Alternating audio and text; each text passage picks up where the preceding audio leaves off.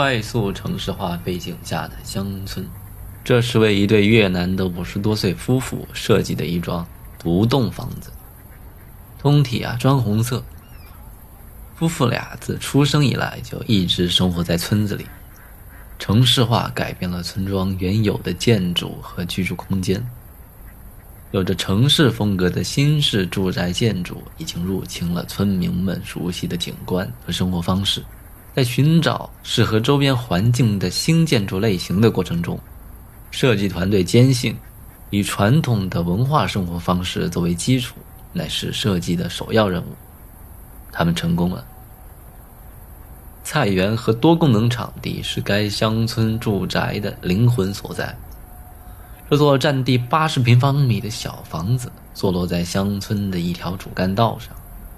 远处看上去和周边的建筑并没有太大的区隔。他将种菜和晒谷物等传统的日常活动融于建筑设计语言中，并且与自然相连。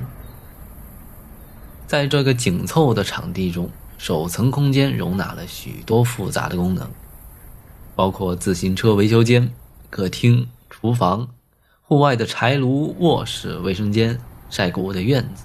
粮仓和养鸡场等，设计团队还在住宅的前端、中部和后端都设置了小型的庭院，让室内空间与自然形成充分的连接。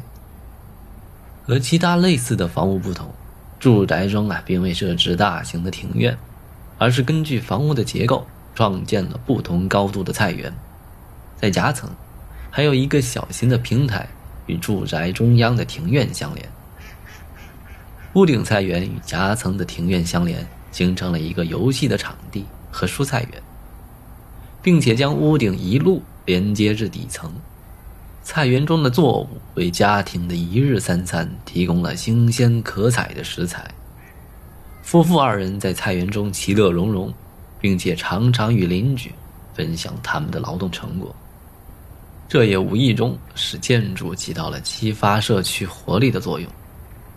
屋顶菜园还能够为住宅提供隔热层，与瓦楞钢屋顶相比，能够有效地降低室内的温度。在越南的传统景观中，红屋顶是一种具有代表性的建筑风格。然而，现在乡村中出现的大量钢屋顶多层住宅，使乡村的景观不再具有以往的特色。设计团队通过设置楼梯，可以在降低立面高度的同时，留出更多的乡村自然景观。同时创造出舒适的坡度，使屋顶空间与街道的层面形成对话。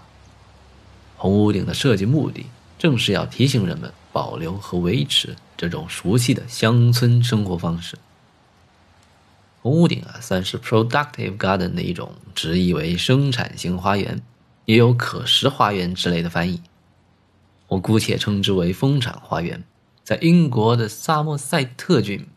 Hanspen House 场地内的一家酒店中有一个新的150平方米的体育馆，以无建筑少就是多的思路建设，通过一面窗户与窗外的风产花园相沟通，但几乎不会对菜园产生干扰。菜园为酒店提供食物，也是进入体育馆的重要的连通部分。健身房的窗户构成菜园的整个北端，宽15米。高三点三米，是世界上最大的玻璃面墙之一。建筑以温室的象征形式坐落在菜园旁，庭院中相邻着还有几种传统结构。在历史上，都是这些古色古香的建筑装点了菜园的整个北墙面。在建筑内部，体育馆完全用榉木来堆砌，所有的服务设备，包括照明和通风设备，都隐藏在板条之间。玻璃窗形成了一个带有座椅的通透观赏面，从中可以清晰地看到菜园。在建筑外部，体育馆使用在地的石头，将其粉碎并且夯实到市面的材料中，与周边的环境更好的融合。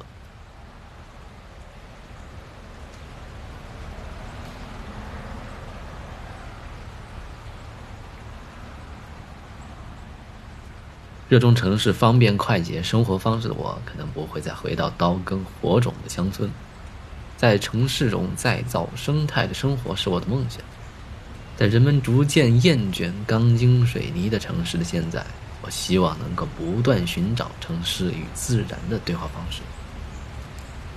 这里是蔡如有奇第六十四期节目，我们下期见，拜拜。